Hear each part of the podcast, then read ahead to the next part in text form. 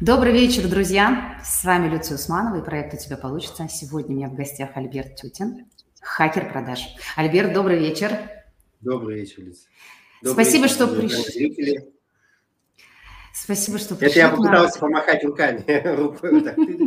У нас немножечко, похоже, идет небольшая задержка, поэтому будем друг другу давать э, времечко, чтобы дослушать. Но надеюсь, что мы справимся с интернетом Друзья, мы сегодня будем говорить про продажи. Я, э, когда писала анонс, а, понимала, что, например, для меня продажи – это всегда актуально. А подумала, а кому еще актуальны продажи, кроме людей, которые, ну, как будто бы в чистом виде занимаются продажей, да, то есть продажники, там, менеджеры, руководители отделов, бизнес, бизнесмены. А при этом я понимаю, что продажи фактически важны всем – ведь сейчас огромное количество людей, которые работают самозанятыми. Есть э, рынок экспертов, которые продают свои услуги, и у них даже, может быть, не быть команды, они продают себя сами. Работники, которые работают в найме, они, собственно, тоже же себя продают, да, продают свое время, свою компетенцию работодателю. Поэтому, как мне кажется, если мы зарабатываем деньги тем или иным способом, мы сталкиваемся с продажами. Альберт, вы согласны с этим? Абсолютно конечно. Угу. Поэтому у нас сегодня, как говорится, подкаст для широкой аудитории. А, когда мы приглашали вас к себе принять участие, я, конечно, зашла на вашу страничку, ознакомилась, посмотрела. Мне очень понравилось, как вы написали у себя под именем «Продажи умерли, да здравствуют продажи». Альберт, расскажите, что вы имели в виду? Ну, э, действительно, сейчас такой водораздел, как я говорю, когда изменения рынка, они фундаментальные, рынок из дефицитного стал профицитным, прежние технологии, э, они уже устарели, они не работают. Э, технология, вот всем известна 5 шагов продаж, там, установление контакта, выявление потребностей, которая была описана почти 100 лет назад, в 1925 mm-hmm. году. В мира полностью потеряла актуальность, но у нас Э, на Западе, на самом деле, поменялось уже очень много методологий, они постоянно там создаются новые. А у нас вот пять шагов, просто Ctrl-C, Ctrl-V, да, тиражируются, тиражируются, тиражируются. И вот я тот человек, который э, показывает, что давайте, взламывает, во-первых, старые, устаревшие подходы, и э, создает новые, показывает, что можно продавать совсем по-другому. И вот это э, наследие, что продажи – это что-то связанное, это что-то объектное, да, то есть э, клиент-объект, на него как-то надо повза- повоздействовать, чтобы он купил, объект не хочет, вот, а я должен приложить какие-то супертехники. Вот я в эту историю, конечно же, э, не верю сейчас. Это все не Уже так. не играете в эти игры? Вообще нет. И для меня продажа – это всегда движение навстречу, субъект-субъектное.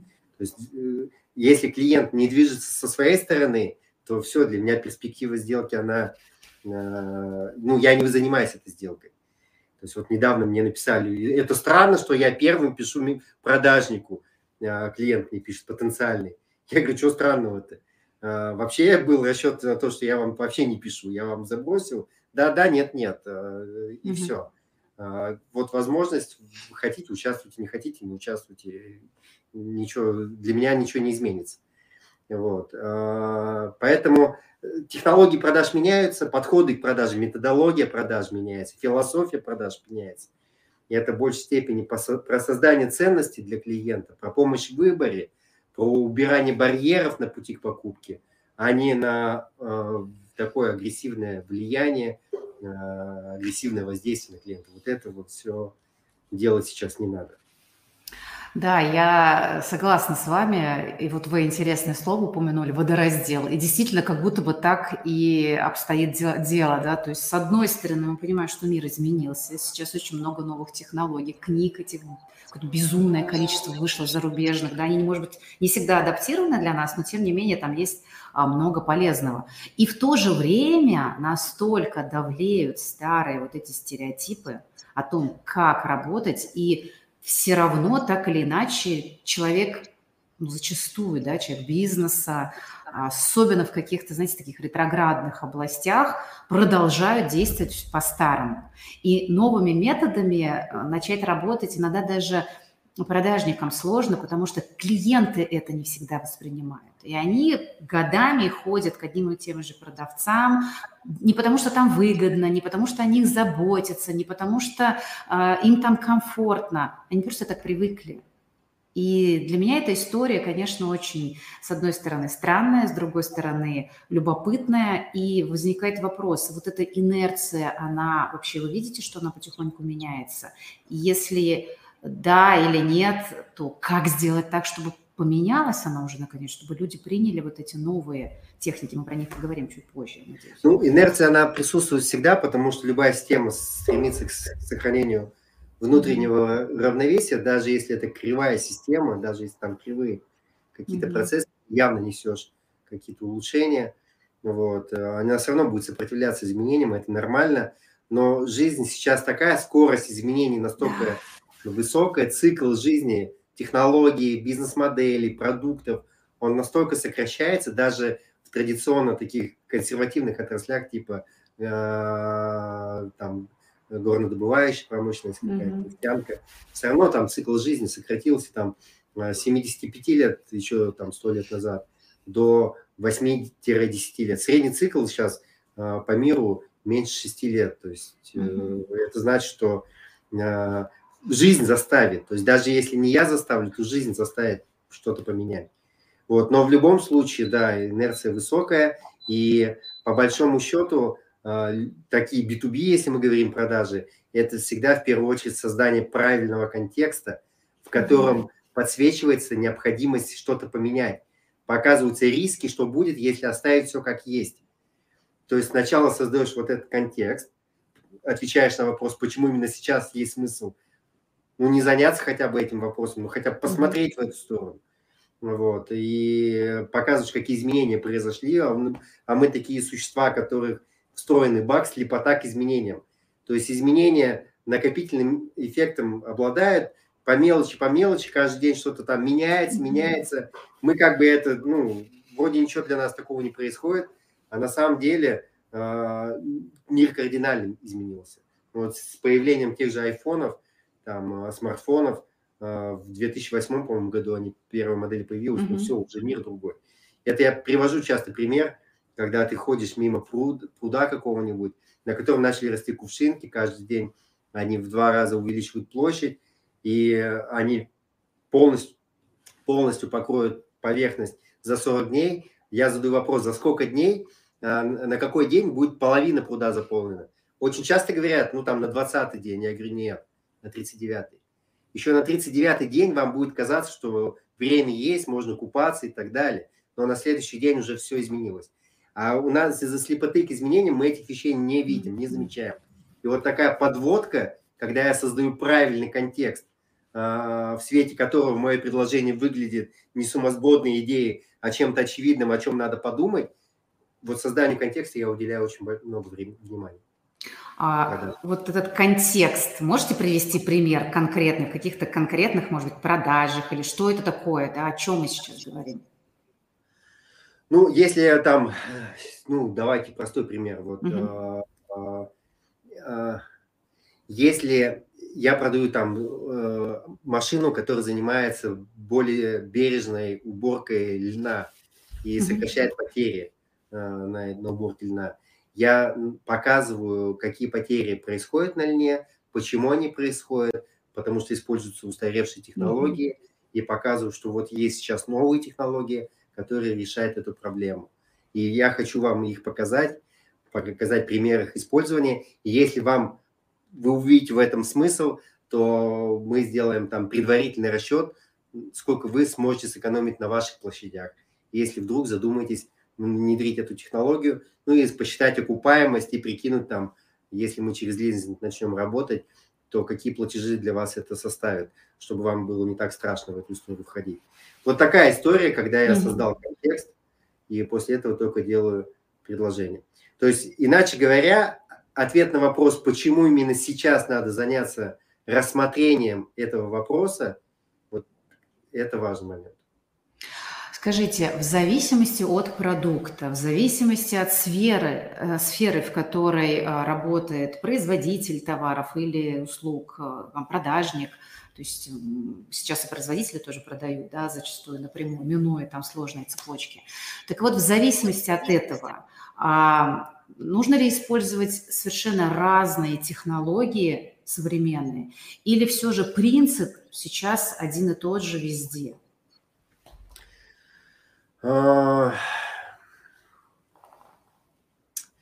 в моей картине мира технологии, конечно, отличают. Угу. Особенно мы говорим, если B2C, это одна история, то в B2C там разные, да, можно механики использовать. B2B другая история. Но по большому счету есть разница. Вот активные продажи, когда я прихожу к холодному клиенту, по умолчанию подозреваю, что в принципе а, ему, скорее всего, ничего не надо сейчас. Ну, по крайней мере, он в эту сторону не смотрит, и да. здесь у него не болит. И моя задача, создавая правильный контекст, показать, что неплохо бы сюда свой взгляд око Саурона да, обратить. А, а если ко мне приходят клиенты, то моя задача в большей степени а, осечку, например, сделать, квалификацию клиента, в большей степени понять, мой, не мой клиент. Это другой подход. То есть здесь мы уже на, работаем не на то, чтобы постараться продать всем подряд, а понять, это наш клиент или не наш клиент. То есть если не наш клиент, то все, лучше сделку выкинуть из воронки продаж и не тратить на нее ресурсы. Uh-huh. Ну, чем потом мучиться, там, спрашивать, ну, что вы там, как решили. А если наш клиент, окей, тогда вероятность того, что мы ему продадим, сильно возрастает, и мы тратим свои ресурсы более-менее осмысленно и целенаправленно. Вот в B2C по-другому. Угу.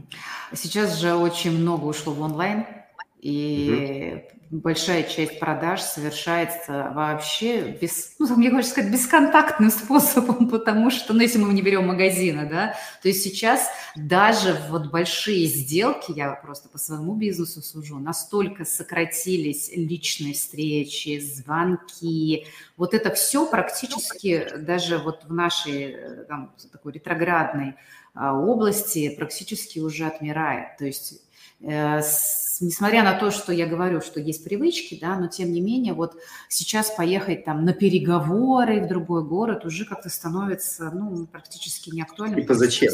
Да и зачем, да, когда есть там Zoom, когда есть э, онлайн э, варианты, да, и все эти чат-боты, э, чат-группы, ну, в общем, вот это вот все, что называется. Но при этом, смотрите, кто-то радует за то, что вообще все продажи нужно увести в онлайн, использовать социальные сети, что якобы там воронку выстроишь, и любой продукт можно продать. Кто-то говорит, нет, вы что, личную встречу, личный контакт все равно мы не можем а, да, как бы убрать из цепочки. А считаете ли вы, что, ну вот вообще как вы к этому относитесь, да, к онлайн-продажам? Всем ли они нужны? Можно ли всем продавать через социальные сети или это иллюзия? А, ну, первое, а, сейчас я сформулирую.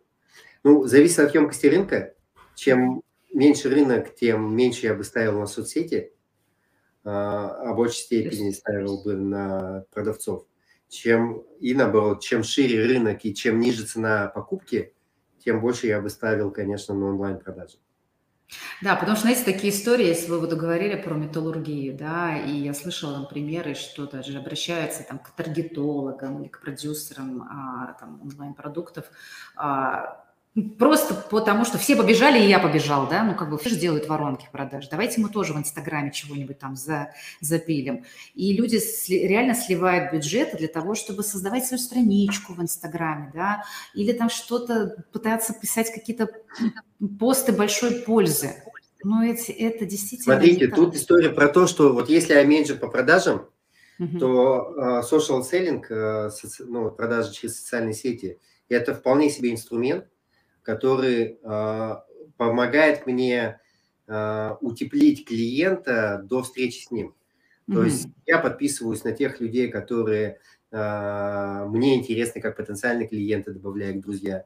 Я публикую там, ну, приветственное письмо можно какое-то написать, mm-hmm. сказать, что я тоже в этой сфере, мне интересно там лидеры мнений, как вы, вот, поэтому я отправил вам запрос, друзья, буду рад, если вы его примете и так далее. И э, публиковать интересный контент, интересный потребителям. То есть формировать образ эксперта, человек, который ну, не просто там, ну, не продает, в смысле, вот купите, а показывает, как решать иные проблемы. И когда ты утеплился, когда человек начинает ну, тебя замечать, начинает там, может быть, какие-то комментарии спрашивать, хотя часто не спрашивают, ну, не комментируют, а просто смотрят. Вот. Потом, когда ты уже обращаешься к клиенту, то он гораздо охотнее с тобой контактирует, потому что у тебя есть некий уже образ. Вот этот лед недоверия первичный ты растопил за, за счет social selling. И эта методология, она вполне себе рабочая даже для традиционно э, таких ретроградных отраслей, э, консервативных отраслей. Uh-huh, uh-huh. Вот, поэтому я нормально, очень уважительно к этой методике отношусь, и я за это То есть, получается, нет смысла, что... например, в... Я, извините, перебью, да, сейчас уточнение, что нет смысла, может быть, создавать там страничку компании, да, потому что очень сложно достучаться от, от имени компании там, до э, такой же компании там, или найти клиента. А вот на уровне лиц, э, взаимодействующих между собой, да, на уровне там э, человек продает, и компетен... он компетентен в этой области, он там, я не знаю, там сколько-то лет на рынке и так далее. То есть выстраивать вот эти коммуникации. Угу. Да, в большей степени я вот в, в эту историю я верю, а, когда человек, э, ну, продает человек, вот, и формируется правильный образ эксперта. Понятно, что это можно с помощью специалистов доделать, да, докрутить механику коммуникаций, создать цепочку контента, вот, постов, которые раскрывают твою экспертность, вот, чтобы потом уже э, целенаправленно там генерировать там первые лиды. Мы там э, провели там 10 сделок, увидели там 10 э, типичных проблем, которые возникают, и знаем, как их решать, э, плюс они кому прислать методичку. Вот, все, это потенциальный лид, э, с которым дальше можно как-то работать. Вот, ну, в эти истории я хорошо верю. То есть это нормальная история. Вот, но не так, что мы сейчас ведем страничку от лица компании и что-то там из-под нее продаем. Ну, где-то это отлично работает. Где-то да в, в узких отраслях, где емкость невысокая, нет, конечно, там не стоит.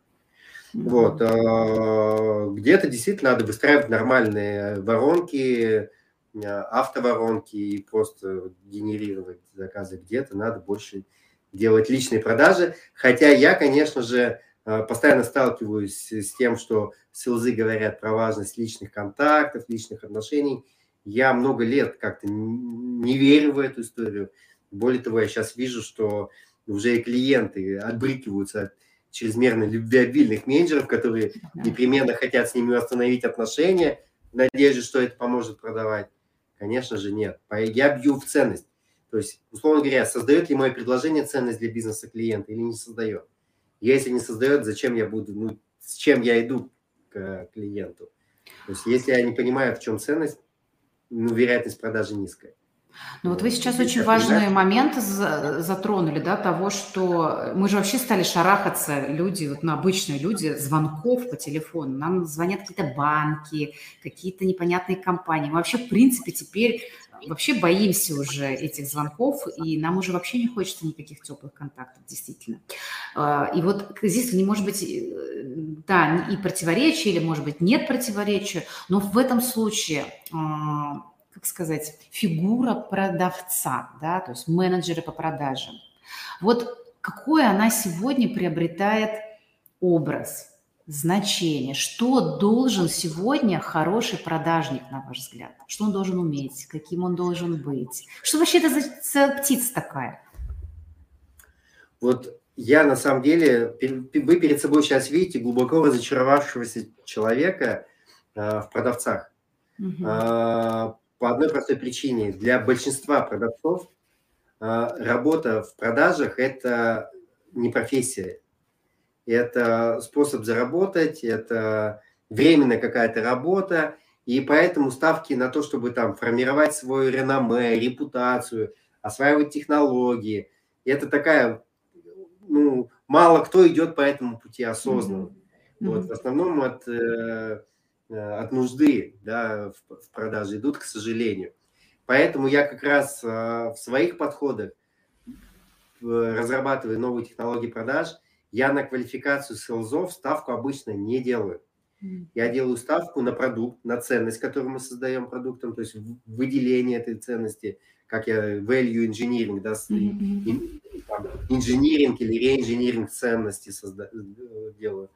Вот. И методологию, технологию, действие по которой, простая методология, действие по которой обычный среднестатистический там, человек, работающий в продажах, повышает вероятность покупки. Вот если он сделает эти простые действия, все, мне больше от него не надо. Вот я в эту историю иду. А, понятно, что когда мы говорим про social selling, ну, продажи в социальных сетях, это уже такая история а, осознанных продавцов, но опять же их, их единицы. Мало кто идет в эту историю осознанно. Mm-hmm. В основном, как принимается решение, вот, вот у нас четыре человека, которые будут этим продажам заниматься, вот под них настраивается цепочка постов, там образ, какой они транслируют, а, и контент им дается, они публикуют его сами. То есть не они его генерят, этот контент, к сожалению. Вот, поэтому сказать, какой продавец э, должен быть, работаем с тем, что есть. Ну, вот угу, это мой угу.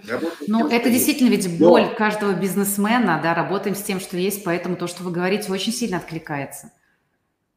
Да, максимально упрощаю. Вот у меня угу. вот сейчас одна из ключевых задач, которую я решаю в процессе э, разработки тех же стандартов, технологий продаж – это схлопывание чек-листа, там, состоящего из 20-30 пунктов mm-hmm. до 4-5 пунктов. Это те пункты, которые реально повышают вероятность покупки, вот, и которых обычно, кстати, в чек-листах и нет. А, и, и эти пункты легко воспроизвести. Любой человек их воспроизведет. То есть, если человек сделал 4-5, ну, те пункты, которые я ему заложил в чек-лист, а, все, у меня к нему вопросов никаких нет. Он молодец, он красавчик. Этого достаточно для того, чтобы а, продажи были на том уровне, который нам нужны. То есть раз за разом он делает эти действия, все, о. А, вот другая история, другая история, что мы действительно с гик-экономикой сейчас имеем дело, когда очень много фрилансеров, людей, которые работают сами на себя.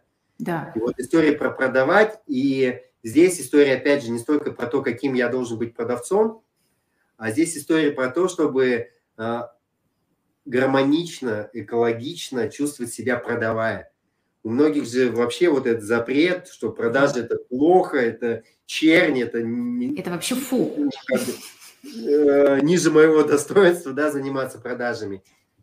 И фактически, э, если я что-то продаю, я совершаю над собой в первую очередь насилие. Ну, какое тут поведение? Естественно, это такое вот зажатое поведение, где-то вот Э, такое подстраивающееся под клиента, либо, наоборот, чрезмерно агрессивное поведение. Это не от хорошей жизни, а от того, что ты в продажах чувствуешь себя некомфортно, себя заставляешь это делать. И вот э, здесь в большей степени э, речь идет о том, чтобы найти вот эту роль, из которой продавать комфортно. Ты себя спокойно чувствуешь, называя свою цену, даже если она сильно выше рынка, потому что ты понимаешь, что стоит за этой ценой когда ты спокойно общаешься с клиентами, спокойно переносишь их отказы, и более того, там, вы, главное, откажите, но чтобы я просто понять, да, да, нет, нет, нет, да. до свидания. Это нормально. Отказы, я люблю отказы. Они позволяют мне не тратить время. Вот. Чем быстрее человек откажется, тем лучше для меня. Слушайте, ну вы такую, э, такой аспект затронули, псих, чисто психологически, да, то есть вот страх, э, опять же, самопрезентации, да, то есть если эксперт выходит в широкое поле, он как раз с этим сталкивается, с тем, как его воспринимают люди, да, и это и вот э, ощущение собственной уязвимости, как я выгляжу, что, что я буду говорить всем этим людям, а вот э, эти синдром самозванства включается, могу ли я, могу ли, вот эти все переживания, которые связаны с тем, что человек, обладая высокой компетенцией, компетентностью, он фактически не может свои, э, свою компетентность, свою услугу, то, что он может предложить людям, вообще донести до человека.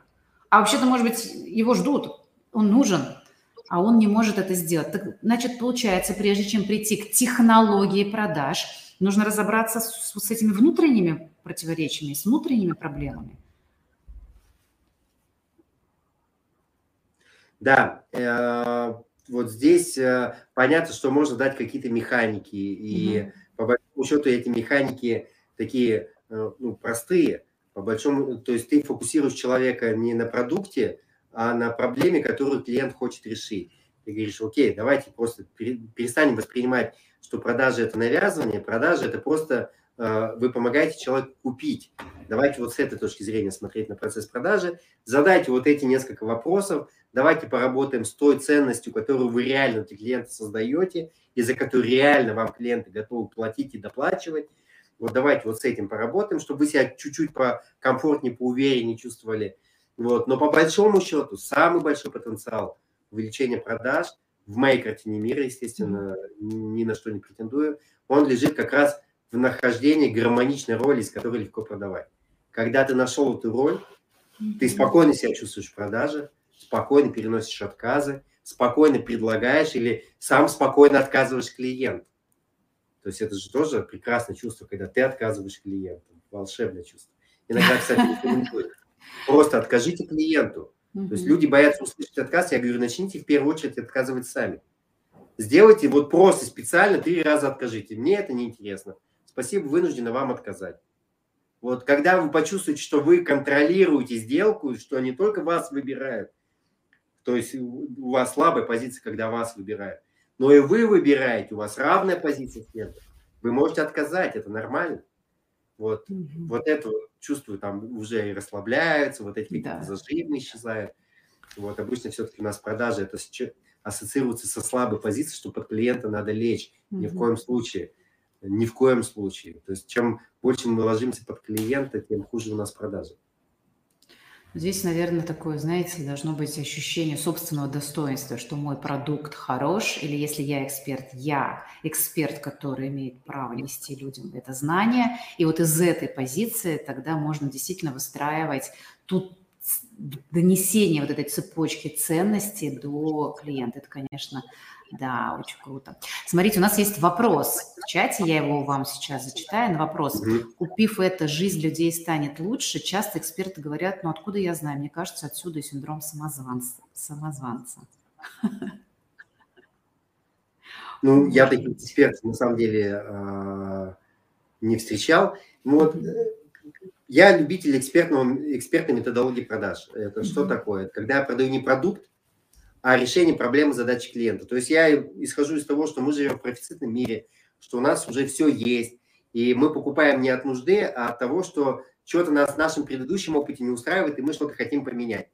Окей, я выясняю, а, какую проблему, задачу клиент хочет решить приобретением того или иного продукта. То есть не, не что вы хотите купить и, и какое, да, а зачем и для чего. И через это я уже начинаю, могу сказать, мой продукт ок подходит, и благодаря этому вы получите вот то-то, то-то. Либо сказать, нет, о, э, мой продукт вам не подходит, он не решает вашу задачу, проблему. Вот, и вам лучше ну, что-то другое купить. И это тоже нормально. Uh-huh, uh-huh. Вот, поэтому, э, если клиент вам отвечает на этот вопрос, это значит, ой, если эксперт вам таким образом ответил на вопрос, это значит, что он не спросил у вас, зачем, для чего вы покупаете продукт. Uh-huh. Ну вот смотрите, здесь еще комментарий есть. На мой взгляд, когда есть вера в продаваемый продукт как в классную, качественную, полезную вещь, sales будет более уравновешенным и уверен в себе в процессе работы с клиентом. Ну, то, о чем вы говорите. С моей точки зрения, да. То есть вообще mm-hmm. я как-то задался вопросом, какие самые сильные страхи у продавцов. В моей картине мира самый сильный страх продавцов – это получить отказ. Но на первое место вышел страх, что я продам продукт, а клиенту он не понравится. Угу. Вот. Поэтому, конечно же, Люция, я полностью согласен, что э, вера в продукт – это мощнейший драйвер, и продавать тот продукт, в который ты сам веришь, э, сильно проще. Вот, и поэтому с, вот с упаковкой, с выделением ценности, упаковкой ценности я занимаюсь в первую очередь. Угу. Пока вот эта ценность не очевидна для участников, для продавцов, ну, как бы продавать это будет тяжело. То есть, если так чуть-чуть упростить, э, в первую очередь э, сам продавец должен поверить в свой продукт, приобрести э, вот эту внутреннюю устойчивость, уверенность, найти эту ценность. Приобрести этот продукт.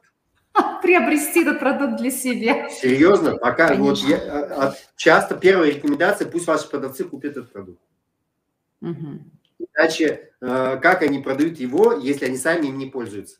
И задача владельца бизнеса сделать так, чтобы им было ну, максимально упростить им покупку, удешевить эту покупку, чтобы они начали им пользоваться. Как только они начинают этим пользоваться, им начинают, ну, они начинают его легче продавать. Поэтому вера в продукт, она разными способами повышается. Вот действительно, а, пример. А, ребята продают керамическую плитку, а плиточный клей к плитке не продают. Почему? А потому что у соседей в магазине дешевле. Я говорю, окей, а там точно такой же клей дешевле? Нет, другой. А какой? Вот такая-то марка, окей. А в чем разница? Мы не знаем. А давайте-ка, говорю, вы найдете, в чем разница. Лезем в интернет, выясняем, что э, расход у нашего меньше, то есть э, наш объем меньше требуется, а сцепляемость от гези, да, она выше. И э, то есть наш продукт ну, получается лучше, э, чуть подороже, но на самом деле то на то и выходит, учитывая расход. Но еще плюс, если он купит в другом месте, он еще дополнительно за логистику доплатит, за доставку. И еще надо время, чтобы машину встретить. И, то есть мы, думая, что мы человеку жизнь упрощаем, э, экономим его деньги, на самом деле мы ее усложняем. Вот после того, как они это увидели, осознали, у них вот этот барьер, что наш продукт дорогой, поэтому его не надо продавать, он ушел. Просто простой скрипт, вам какой плиточный клей, обычный или э, антигрибковый. Вот. И все. Э, и они начали его продавать. Но сначала убрать вот это внутреннее предубеждение против продукта. Вот с этим надо работать очень активно. Сначала отношение к продукту, влюбляя в продукт, ну, в, в хорошем смысле этого слова, да, без там, без... Все на рациональном уровне. А после этого уже даем инструменты, как этот продукт продавать. На самом деле а, и продавать-то оказывается не так уж и сложно, когда ты веришь в этот продукт. Ну вот еще один комментарий от Романа. Лучше, чтобы он мог им пользоваться, да, ну про продавца да, идет речь. Желательно, чтобы он мог себе позволить купить, чтобы продукт не казался чем-то недоступным. А, э, да, это, все здорово. А если мы говорим про продажи, не знаю, там, Rolls-Royce, не может же продавец себе позволить купить. Это история, когда мы продаем э, как мечту, которую мы сами хотим, но не можем себе позволить. И такое, такая стратегия может быть. Ну или просто, вот у меня друг, коллега Евгений Жигилий, у него одно из заданий в таких ситуациях, ну просто сделать продающую презентацию так, чтобы мы все захотели купить. Пока ты не сделаешь такую продающую презентацию, вот ты просто тренируешься, ищешь аргументы, ну и так далее. С другой стороны, люди, которые приходят покупать Rolls-Royce, им специально его продавать, как-то сказать, ну ничего, это же Rolls-Royce. Не надо, Rolls-Royce своя категория клиентов. Они идут сильно... Там фактически надо убрать просто лишние барьеры. Там в большей степени работа не с драйверами, почему надо купить Rolls-Royce, а в большей, в большей степени работа со стоперами, что мешает купить Rolls-Royce. Вот какие-то предубеждения, какие-то опасения, mm-hmm. сомнения. Вот эти вещи надо уметь выявлять, вытаскивать и убирать. Для меня вообще современные продажи в большей степени напоминают керлинг, когда вот э, э, клиент это дом, да, там несколько товаров, которые ему пытаются разные продавцы в дом закатить, ну, камней вот этих, да, э, есть драйверы у этих товаров, есть топеры, которые надо убрать, вот, и по большому счету моя задача в каких-то проектах работаешь с драйверами, усиливаешь, в каких-то проектах в большей степени работаешь со стоперами, убираешь, в каких-то и то, и другое делаешь. То есть вот по-разному ситуации бывает. Ну, то есть покупателям Rolls-Royce продавать им на Rolls-Royce не нужно, они его и так купят. Бери стопы. Да. А, Альберт, вот э, сейчас э, есть такая тенденция, что ли, к тому, что сейчас вся экономика – это экономика впечатлений, да, и для того, чтобы продавать продукт, вот эти старые способы, как мы говорили, уже не действуют, но нужно не просто находить там скрипты прописывать, и вот все, что вы сказали, это все важно, но еще и дополнительно к продукту создавать у клиента впечатление, да, что-то вот э, превратить процесс покупки в удовольствие, чтобы клиент получил какой-то кайф. И мы видим тенденции по всему миру, что те же самые крупные компании, они создают вокруг своего продукта а, как бы чуть ли не парки развлечений, да, а, покупку а, обращая там в интересный, может быть, где-то игровой процесс. То есть э, все строится вокруг того, чтобы э, человек купился не на рекламу, ну, условно говоря, купился, да, а он захотел получить вот это впечатление радости, удовольствия, где-то может поиграть и так далее. Вот как вы считаете, э, да, относительно этой стратегии, и как это вообще встроить в обычный, казалось бы, бизнес, ну, которым сложно найти что-то развлекательное. Ну, первое, а, я исхожу из того, что а, я полностью с этим согласен, и действительно надо правильно создавать впечатление. А, единственное, что не стоит превращать в клоунаду, хотя угу. в некоторых случаях... Надо, в некоторых случаях почему нет? В некоторых случаях клоунада будет к месту. Ну, как я говорю, первое, что ты должен сделать, выделиться, запомниться. Угу. То есть банальным во внешнем виде что-то должно быть такое, какие-то яркие очень элементы, детали, чтобы клиент просто запомнил, что вот, а вот у него там галстук в горошек, да, вот, э, вот и, и запомнить вот эту деталь, которая выбивается из общего ряда. Mm-hmm. То есть первая задача просто тупо, чтобы тебя запомнили, потому что я исхожу из того, что вот если ритейл мы берем, что человек пройдет 10 магазинов с похожим ассортиментом, куда он вернется, а где у него какой-то якорь остался, вот он запомнил, тупо запомнил. Второе, конечно же, э, я исхожу из того, что товар должен продавать сам себя, то есть нужно найти вот эти сильные стороны товара, чтобы, их, чтобы сделать вау-демонстрацию. То есть э, моя первая задача, чтобы человек задержался в салоне. А, в каком случае он задержится? Когда он увидит что-то, ну, либо то, что ему нравится, либо он увидит что-то необычное. А, и тогда его там кока-мозг, древний мозг, да, mm-hmm. рептильный, скажет ему, эй, хозяин, тут есть что-то необычное, давай задержимся, давай поисследуем эту территорию. Вот. А для этого э, мерчендайзинг должен быть такой интересный, интересная подача, э, товары какие-то необычные должны быть, чтобы вот этот вау-эффект создать. Ой, что-то здесь необычное. Демонстрация, вот там в дверных салонах я, со всей дури бью дверью, а, ну, захлопываю, чтобы показать, что а, а, как это, контур, шумоизоляционный контур хорошо mm-hmm. работает. По стеклу бью тыльной стороной ладони, показываю, насколько оно ударопрочное. Пяткой ноги бью в дверь, показываю, что там внутри массив, а не просто МДФ. То есть вот эти вау-демонстрации, либо там входная дверь, я могу на ней повиснуть, либо даже на межкомнатной двери могу повиснуть, показать, что петли усилены. То есть все, что вот а, люди обычно боятся делать со своим товаром, а вдруг что случится, я говорю, ни в коем случае покажите. Вот, потому что ну, человек реагирует на, не на слова, клиент реагирует на действия. А, и когда ты ему показываешь, о, он удивляется, ух ты, и запоминает. Mm-hmm. Запоминает, ценность продукта повышается. Поэтому в этом плане, конечно, я за то, чтобы шоу-то все-таки устраивать, mm-hmm. не бояться, найти вот эти э, э, важные моменты, которые можно подсветить. В каких-то случаях там по плашке из дерева там бьешь молотком, показываешь, что массив кавказского дуба, смотрите, следы не остаются, чтобы показать э, отличительные особенности товара. Вот такие шоу-демонстрации надо устраивать в мебели, там, в шкаф, в ящик выдвижной, говорит, что усиленный усиленно там выдерживают увеличенные нагрузки до 80 килограммов, до 80 килограмм встаешь там ногами туда и показываешь, что вот смотрите, ничего не происходит. Вот, а там же дети туда, если ребенок залезет, то ничего не случится, а дети любят туда залезать. Показывать, то есть даже из полезных свойств делать какие-то элементы шоу, э, привлекать внимание и как-то зацеплять, потому что... Я ну, сам, когда в торговом зале нахожусь, э, продаю, ну, в смысле, вот на проектах своих, и я там на матрасах прыгал, а, мне говорят, ой, какие у вас носки необычные, да. Меня запомнили по носкам, да, и потому что чувак встал и прыгать начал на матрасе, показывая, что смотрите, какой замечательный матрас. Ну вот. А, в другом случае про кровать, но там epic fail случился. Я спросил, э, ну, клиента волновало, могут ли там дети прыгать.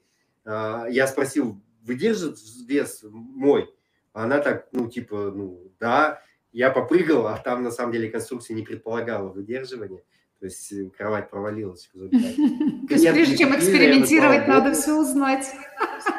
Да, да, да. Ну, я заплатил, конечно, за то, что я поломал. Вот, но продавцу я потом втык-то дал. Ты мне что говорил, то что можно? Ну, вот зачем ты это сделал? А, ну, то есть покажи, не надо рассказывать, покажи. Расскажут ему во всех остальных салонах, мало Конечно. кто покажет.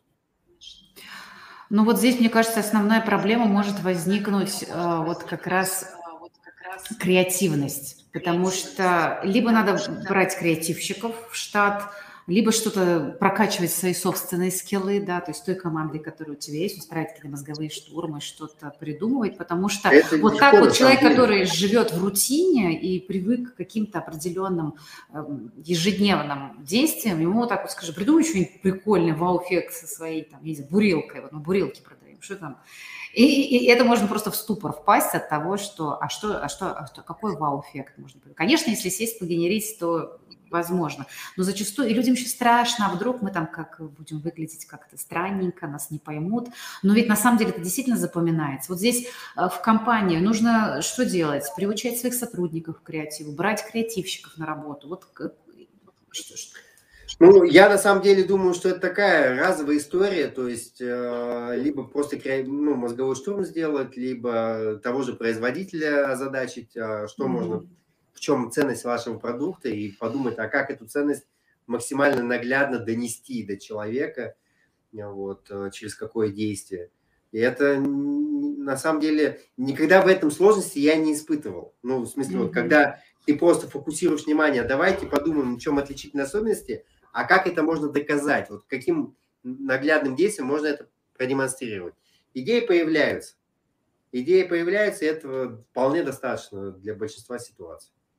Но иногда, э, вернее, не так спрошу, как вы считаете, нужно ли включать элемент уникального нейминга или занятия какой-то особой ниши для того, чтобы отстроиться от конкурентов? Это способствует продажам? Если да, то как, опять же, это, это сделать? Потому что это тоже история, ну, не самая очевидная, не самая простая.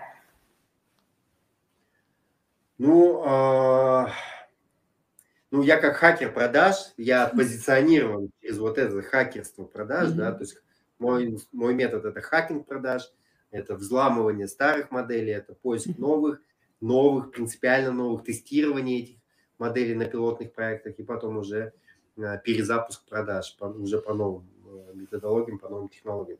Это то, чем я занимаюсь. Вот, естественно, вот это позиционирование, нахождение вот этого слова, оно дает свои плоды, оно выделяет меня из общей массы, оно подсвечивает то, в чем э, я круче всех, или там э, создаю крутую ценность для бизнеса клиента. Вот. И, конечно же, в этом плане нейминг работает на меня. То есть, если есть возможность за счет нейминга выделиться, то, конечно, эту возможность надо использоваться в B2B продажах. Я в эту историю как-то не очень верю. Mm-hmm. А вот в B2C, да, в B2C очень даже чем провокативнее, чем а, точнее попадание, тем лучше. Если э, бизнес, например, инфобизнес строится на продаже через соцсети, то вот эти провокации, о которых вы говорите, всякие такие апелляции клиентам, они зачастую не очень находят одобрение там, того же Facebook и Instagram, и многие э, рекламные компании вообще банятся. Э, это сейчас особенно большая проблема у многих, кто делает продажи в Instagram, как найти баланс между тем, что ты хочешь апеллировать клиенту, ты хочешь говорить честно, ты хочешь доносить до них свою историю прямо, и тебе такой раз, и потом бан приходит, то, что и, и вообще без объяснений причин, тебе просто ну, нельзя и все. Причем ну, ты не знаешь, за что тебе даже забанили. Это, это, это же проблема. Это не моя сильная история, да, вот поэтому я тут, наверное, ну, бессилен буду давать какие-то рекомендации, ну, не знаю надо искать. Я сам еще не активно продвигаюсь именно через таргет, а, через таргетинг, и поэтому я еще с такими проблемами не сталкивался. Добавить рекламной кампании.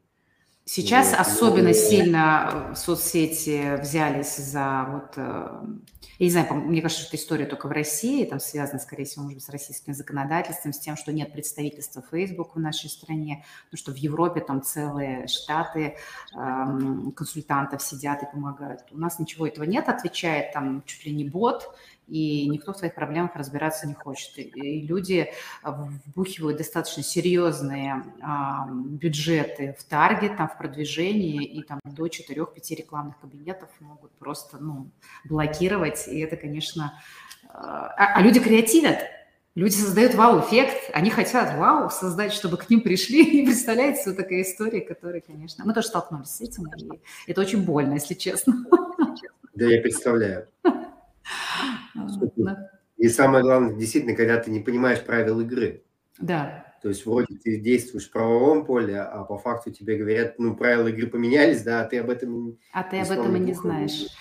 И вот здесь да. вот как бы хочется, чтобы вот эта экономика впечатления, она была, с одной стороны, а, как бы экологичной, да, чтобы, ну, вот не было какого-то откровенного трэша, да, в том, что мы так хотим отличиться от других, что, ну, люди иногда используют действительно, так хотят быть оригинальными, что вот эти неудачные конструкции словесные там или, э, как сказать, э, дизайнерские начинают использовать, и эффект прямо противоположным, да, то есть э, все эти попытки, то есть здесь надо всегда, видимо, я сейчас уже не про, не про Facebook, конечно, говорю, вообще в принципе, да, можно же всегда попасть э, в эту историю неудачную.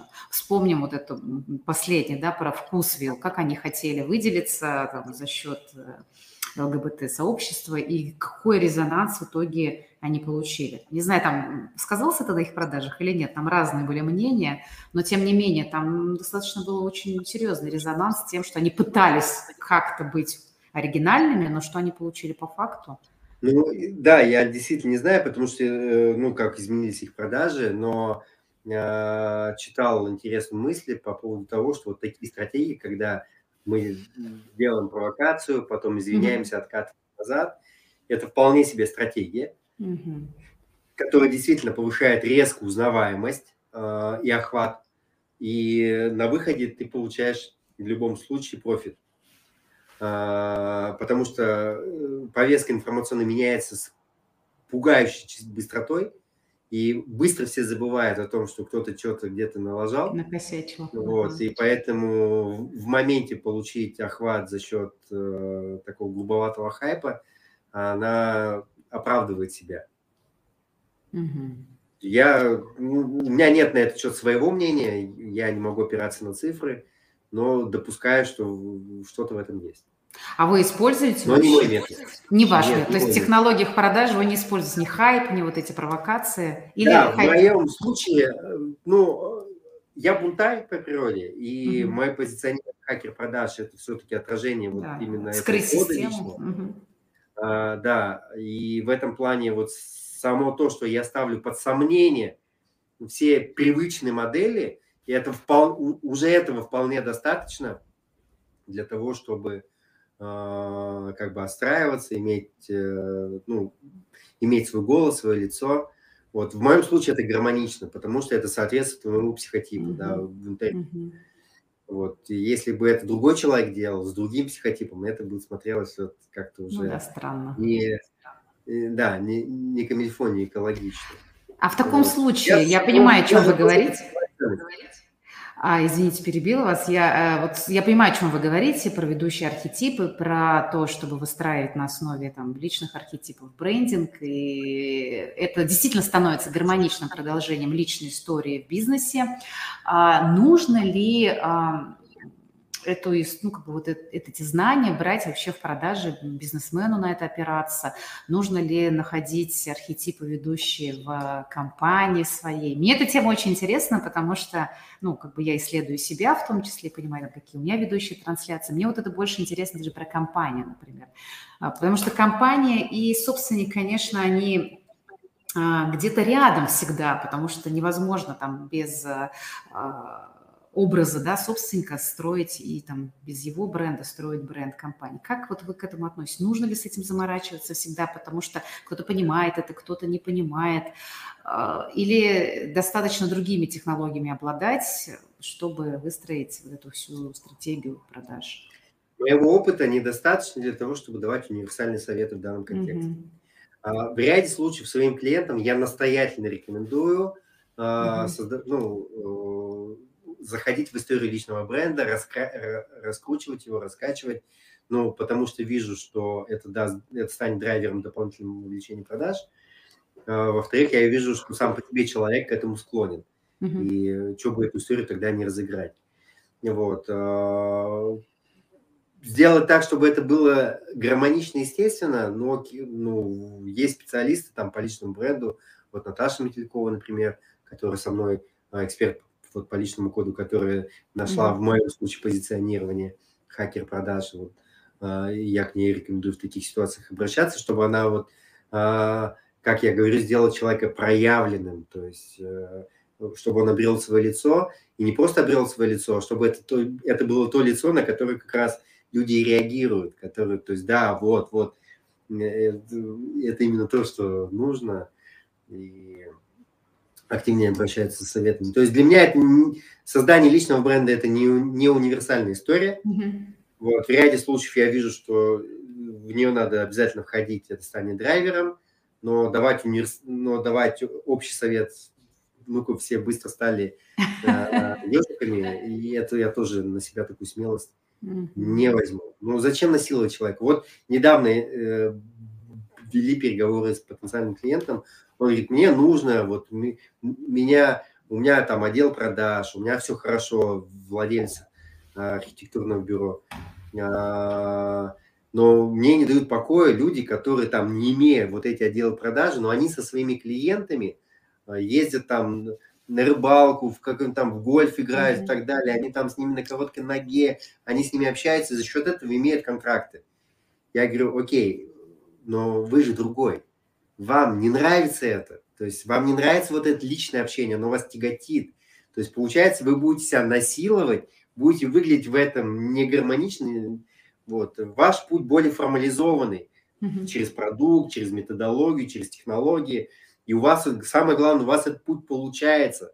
Да, вы, вы, вы свою плату платите за этот путь, но они же тоже свою плату платят за то, что они подчиняют свою жизнь жизни других людей. Mm-hmm. Вот. Просто каждый свою плату, свою, ну, свою цену платит, и все. Поэтому будьте самим собой, да, не надо быть тем, кем ты не являешься. Я в эту историю не верю. Вот, и идите своим путем, более формализованным. Ну, у вас же хорошо получается. Да, слушайте, это круто. И в этом смысле получается, что действительно нет никакой универсальной стратегии продаж, которая бы подходила там э, даже бизнесу из одной сферы. Нужно учитывать коллектив. Один будет хамить клиентам, и у него будут покупать. Да. А другой будет хамить, и у него вообще все от него разбегутся.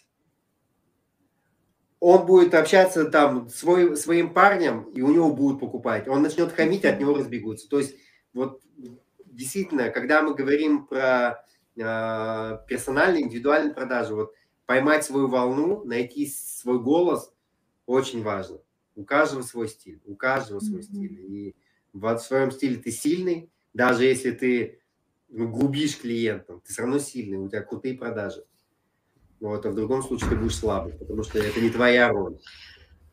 И иногда вот эти истории становятся уникальным продуктом. Я помню, э, мы приезжали в Ниццу, и нам, нам прям, нас друзья ведут в какой-то ресторан и говорят, что, это самый пафосный ресторан Ниццы, это просто наикрутейший ресторан. Туда ходят там все-все-все-все-все, все мечтают, за полгода записываются. В общем, ну, идем.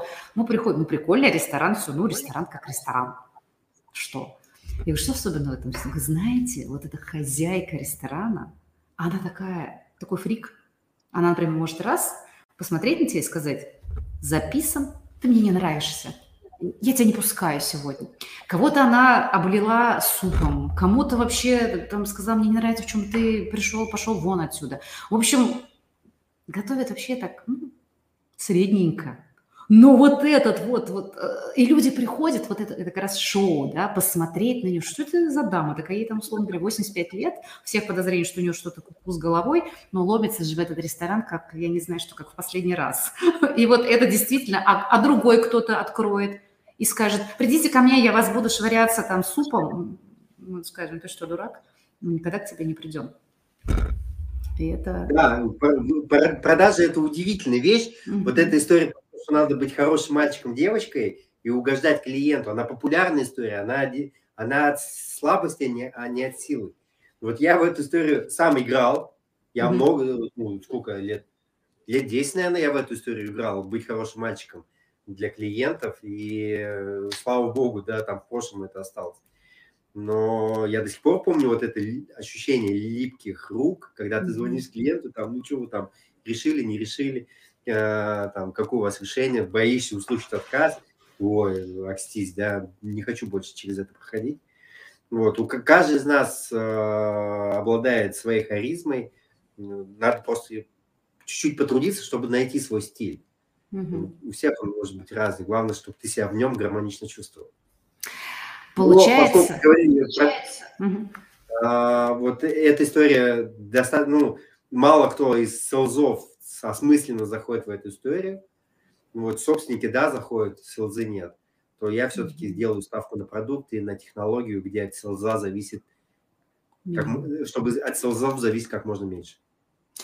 Получается, что продажи – это э, живой процесс, и чем больше он живой, искренний, и там есть вот какая-то э, уникальность, которая передается через продукт, через его ценность, через личность возможно, даже собственника, да, если мы говорим про компанию, про ее дух, может быть, какую-то историю, тогда, наверное, это тоже можно вшивать как уникальность в процесс продаж.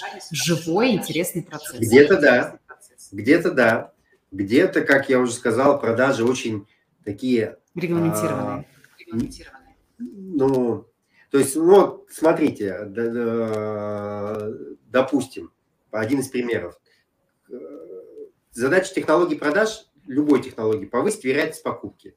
Все, желательно максимально повысить вероятность покупки. Mm-hmm. То есть, окей, а, когда вот мне про 5 шагов начинает рассказывать, я, я задаю простой вопрос. Что в вашей технологии продаж повышает вероятность покупки? Какие действия? Просто скажите мне. И мне не могут ответить на этот вопрос. Ну и уж тем более не могут ответить на вопрос, как вы проверяли, что эта технология, которая у вас там описана в вашем Талмуде, помогает вам больше продавать. Как вы это проверили? Да никак. А, одно из конверсионных действий. Покажи товар для сравнения. То есть покажи не один товар. Обычные продавцы, они живут в парадигме, что клиент знает, чего хочет. Это, кстати, очень серьезный такой баг в голове продавцов. И поэтому они исходят из того, что если человек за что-то зацепился или спрашивает про конкретную модель, то значит, он хочет ее купить. В моей картине мира это значит, что он возможно, видел информацию в интернете, там, хочет вживую посмотреть, может, просто за что-то зацепился взглядом в этой модели и, ну, просто гипотетически рассматривает возможность покупки. И если я начну рассказывать про этот товар, там, считать там или что-то типа этого, то фактически оставлю человека перед вопросом, купить или не купить. Uh-huh. И, а учитывая, что в любой непонятной ситуации современный клиент предпочитает принять решение отложить, то он, конечно же, отложит. Я живу, в, то есть я знаю, что повышает вероятность покупки создание выбора. То есть если я даю клиенту не один вариант, а несколько, то он уже думает над тем, купить или не купить, а какой из этих вариантов купить. Другой вопрос, и продажа повышается. Я в качестве примера привожу историю про автомат с газировкой Кока-Колы, который стоит в студенческом кампусе и продает 100 банок. И э, рядом ставят автомат с Пепси, и я спрашиваю, как распределяться продажи между этими автоматами. Там 50 на 50, 70 на 30. Mm-hmm. Ну, ответы разные звучат. На самом деле, каждый из этих автоматов начнет продавать по 200 банок. То есть один продает 100 банок. Почему 100? Потому что э, студент решает, купить или не купить. Когда два автомата, он думает, какой купить. Угу. Все, меняется вопрос, меняется вероятность покупки. Вот моя задача сделать так, чтобы продавец тупо предлагал три варианта. Один вариант, который клиент ну, спросил, второй вариант похожий, и третий вариант на свое усмотрение. А, там тоже по определенным принципам это работает. Все, вот за счет этого действия вероятность покупки увеличивается просто за счет этого. То есть тут не надо быть какой-то там личностью, не надо какой-то индивидуальный контакт, ничего этого. Просто спроси там, чем понравился, а, я покажу похожие, давайте я вам покажу, спрашиваю, чтобы показать похожие варианты показать похожие. Слушайте, а давайте я покажу то, что мне больше всего нравится, а вы там сами решите, подходит вам это или нет. Все, вот это же простая история, но за счет этой простой истории, механистичной в какой-то степени, я тупо повышаю вероятность покупки. И вот таких элементов, ну, 4-5 я в технологию вшиваю, mm-hmm. сделал этот продавец, все, красавчик, вопросов нет. Он сделал действие, которое на самом деле повышает вероятность покупки. Даже если в этом нет личной истории. Даже mm-hmm. если нет вот этой проявление личности, дай бог с ним. На масс-маркете этого, может, и не нужно. Да, иногда это и не нужно. А, Альберт, спасибо вам большое. Тема, конечно, бесконечная, можно еще много-много аспектов э, рассказать, обсудить. И в этой связи я хотела спросить, не хотите ли вы к нам прийти еще раз? Да, я с удовольствием, конечно. Отлично Спасибо. пообщались. Я даже не заметил, как час прошел. Да, прошел час, поэтому будем завершать. Спасибо вам, было очень интересно. И даже вот для меня, я не супер продажник далеко, но я много что нового для себя услышала и много полезного. Спасибо огромное. На самом деле вы владелец, э, и у меня даже курс есть там «Продавай как владелец», потому что владельцы продают в моей картине мира нам, ну, намного лучше любого селза, не потому да. что они крутые продажники, а потому что они верят в себя, потому что они могут отказать клиентам, и потому что они решают, они не продают продукт, они решают проблему, задачу клиента. Mm-hmm. Вот, и все. И вот этих составляющих достаточно для того, чтобы продавать кучу любого селза. Спасибо, Альберт. Ну, прежде чем мы будем завершать, э, мы завершаем традиционно. Я задам вам вопрос который задаю всем своим гостям. А, как вы считаете, почему у человека получается или не получается?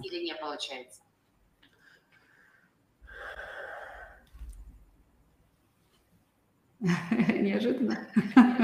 Ну, да, неожиданно. Я просто начинаю вспоминать свои ситуации, когда у меня не получалось, получалось. В моем случае а, получается, это всегда история про то, что сначала много раз не получается, и надо просто иметь терпение, а, не, не закончить на этом, не остановиться. Вот я себе даю, поэтому у меня сейчас простое правило, я даю себе при освоении любого нового действия, я даю себе э, возможность ошибаться. Я так и говорю. Моему телу, я прямо так говорю, моему телу сейчас надо ошибаться. Вот просто ошибаться, ошибаться, ошибаться, пробовать. Вот, а потом начинает получаться. Угу. Поэтому разница между получается и не получается, это есть, даешь ты себе право на ошибки, и вот это время на ошибаться, или не даешь. Вот, вот и все. Круто, круто. Ну, прекрасный, прекрасный рецепт, мне очень нравится. Спасибо большое. Ну что, будем завершать и надеюсь, что до новых встреч. Да, спасибо большое за приглашение. Спасибо. Всем пока. Всем пока. Друзья, спасибо вам, что были с нами. До новых встреч. Пока-пока.